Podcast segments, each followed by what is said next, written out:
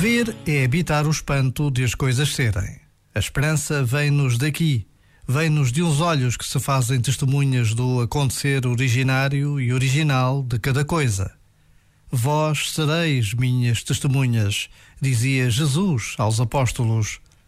Ver é habitar o espanto, e viver no espanto é o mesmo que viver no novo, presenciar o nascimento de cada coisa, sentir a sua frescura e o seu odor puro e virgem.